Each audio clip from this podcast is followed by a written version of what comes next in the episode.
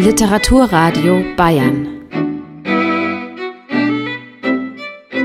Das Blaue vom Himmel. Eine Sendung des Literaturportals Bayern.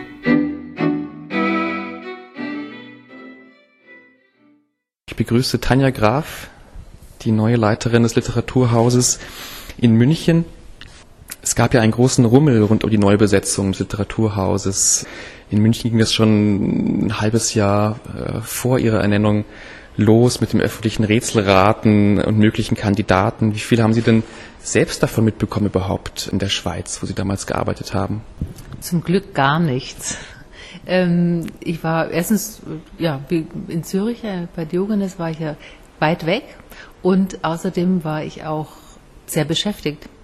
Und es war, war ganz gut so. Ich wollte gar nicht wissen, wie hier die Gerüchteküche brodelt und ich wollte auch nicht wissen, wer sich noch beworben hat.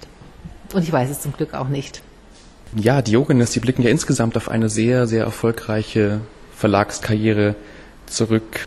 Mal ganz flapsig gefragt, warum eigentlich der Wechsel ins Literaturhaus?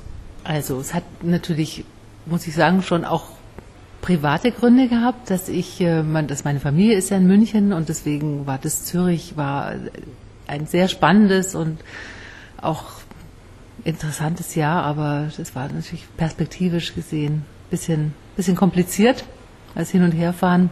Das war jetzt nicht so ganz ideal. Und, äh, und dann muss ich sagen, ja, so eine Stelle wie im Literaturhaus, die ist ziemlich einmalig. Im Literaturhaus München, das, die Möglichkeit gibt es ja nicht so häufig, äh, sich auf so eine interessante Stelle zu bewerben. Und für mich war, ist es eigentlich wie eine, fast fühlt sich an wie fast eine logische Konsequenz aus dem, was ich bisher getan habe. Weil als Lektor und Verleger ist ja die Hauptaufgabe, dass man Buch und Leser zusammenbringt und dass man Autoren und Publikum Begegnungen ermöglicht. Und äh, genau diese Aufgabe, äh, die, also sozusagen, das ist eigentlich sozusagen ein bisschen die Fortsetzung dessen, was ich vorher auch gemacht habe. Und ein bisschen anderen Vorzeichen, ja. Jetzt sind Sie seit fast genau zwei Monaten dabei. Wie war es denn bisher so? Ich bin ehrlich gesagt, vom ersten Tag an war ich so äh, in der konkreten Planung, dass ich kaum Luft holen konnte, so ungefähr. Aber das Gute ist, dass, dass hier ein Programmteam ist, was seit enorm erfahren ist. Die ähm, Ära Wittmann, wenn man so sagen kann, hat ja durchaus großen Erfolg. Das stellt auch niemand äh, in Abrede, aber es gibt doch ähm, einige, die immer mal wieder bemängelt haben, dass das Literaturhaus in München so ein bisschen überspitzt gesagt eine Abspielplattform für Bestseller ähm, war. Äh, ist denn äh, bei Ihnen mit etwas mehr Experiment zu rechnen oder mit ja, neuen Kooperationen? Beides. Allerdings wird es auch weiter auch große Namen geben. Ja, das ist schon auch eine der Missionen des Literaturhauses, Literatur in die Stadt zu bringen. Große Namen werden im Literaturhaus erwartet, aber wir werden auch ähm, Debüts bringen und gleich die erste Veranstaltung jetzt im September ist mit einer koreanischen Autorin, die hier naturgemäß noch ganz unbekannt ist, beziehungsweise bis vor kurzem war. Ich bin äh, auf den Namen Han Kang gestoßen, weil sie Frühsommer den Man Booker International Prize bekommen hat. Und ich fand es klang sehr interessant, was man über das Buch lesen konnte. Und habe gleich die Autorin für uns optioniert. Und nun erweist sich das als ein, ein Glücksfall, weil ähm, die überall besprochen wurde, schon jetzt vor der vor unserer Veranstaltung und die Veranstaltung ist bereits ausverkauft. Was ich einfach toll finde, dass ein, ein, eine unbekannte Autorin aus Südkorea, das ist jetzt nicht das naheliegende Thema im Moment, dass die trotzdem so gleich angenommen wird. Ich habe, glaube ich, gestern gelesen, die Vegetarierin ist, glaube ich, der Roman, der in der Süddeutschen groß besprochen war.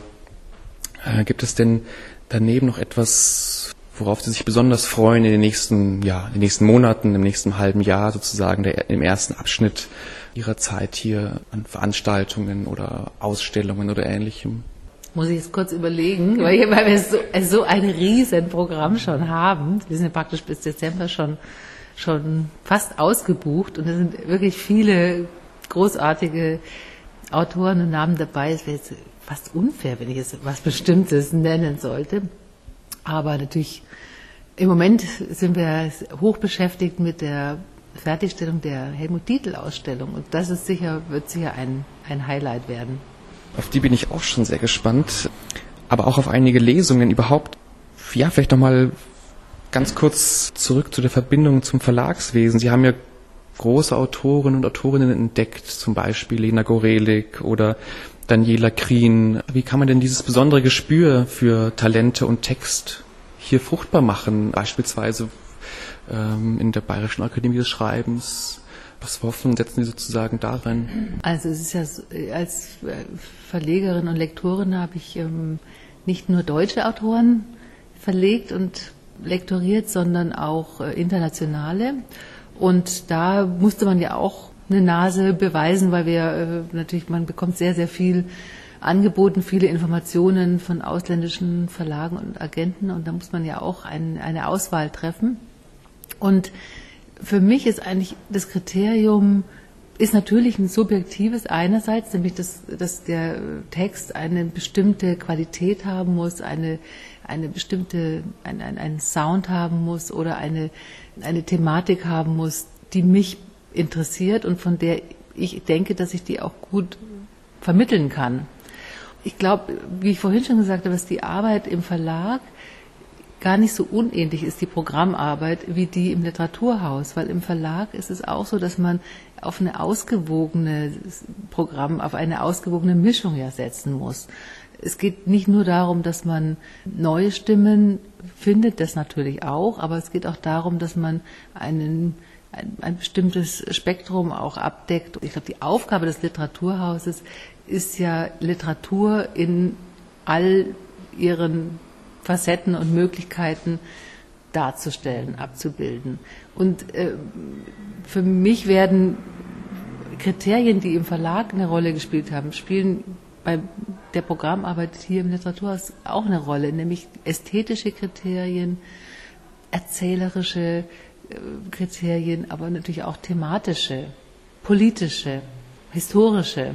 Ich glaube, das ist die, die Themenvielfalt speist sich natürlich aus dem, was die, was die Verlage bieten, aber auch aus dem, was man in der Zeitung liest. Und äh, das ist natürlich auch ein bisschen meine, meine Hoffnung, dass ich nicht nur, äh, dass wir nicht nur die Programme der Verlage abbilden, sondern dass wir Themen besetzen und sicher auch mal Autoren einladen, die nicht gerade ein neues Buch haben, sondern die einfach zu einem bestimmten Thema was Interessantes beitragen können.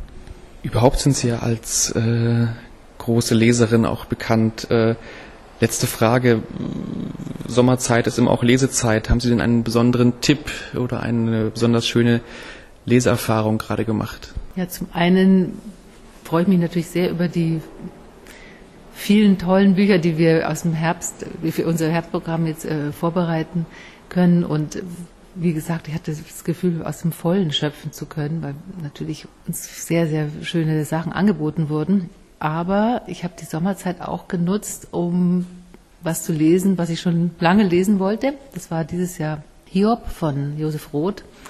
Wenn man einen Klassiker wie Josef Roths Hiob liest und die sprachliche Meisterschaft sozusagen in jeder Zeile spürbar wird, dann ist es auch ein sehr hoher Maßstab äh, für alles andere, was man, was man so zu lesen bekommt. Also das ist schon, schon immer wieder gut, glaube ich, dass man Bücher liest, die einem zeigen, was für ein literarisches Niveau wir alle anstreben sollten.